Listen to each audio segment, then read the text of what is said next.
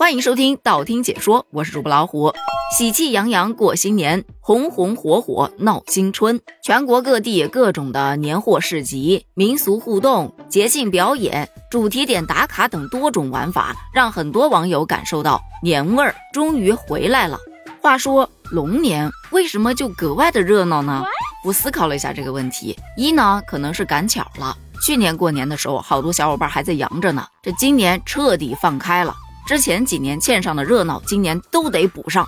二呢，龙它作为一个只存在于神话传说中的生物，本身就自带神秘色彩，再加上人们对于神灵的敬畏之意，于是就寄托了各种美好的祝愿。那当然要张灯结彩、锣鼓喧天，好好的庆祝庆祝。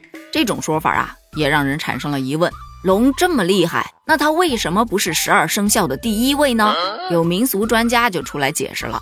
其实，在明代之前，龙并没有被捧得这么的高，它也不是皇权专属，而是一直处于一个辅助地位。比方说，《山海经》里头很多龙其实是作为交通工具的。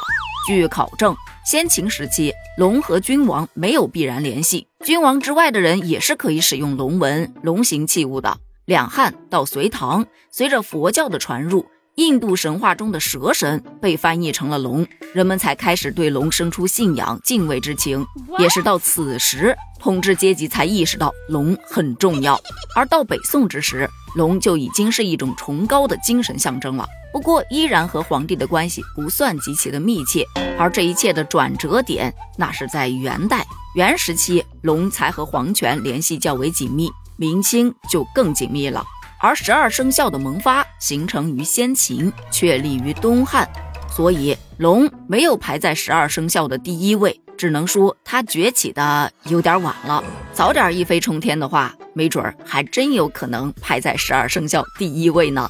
除此之外，关于龙还有一个大家十分不解的现象，就说不管是在什么神话小说当中，龙王好像都姓敖。你看啊，东海龙王叫敖广。南海龙王叫敖青，西海龙王叫敖润，北海龙王叫敖顺，都姓敖。而说到龙王为什么姓敖这个问题，其实有三个不同的解释。有一种解释认为啊，龙王姓敖和一种叫做鳌鱼的神话生物有关。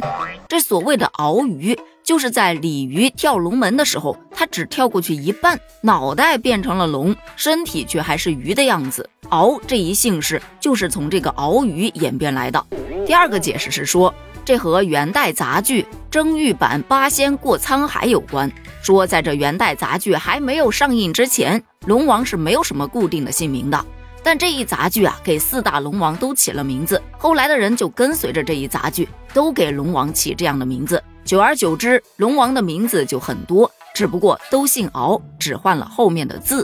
但我觉得第三种说法应该最靠谱。说这征玉版八仙过沧海的作者为什么要给龙王取姓敖的名字呢？可能是他想到有人问龙王你叫什么名字啊？龙王就嗷的一声，于是就干脆姓敖吧。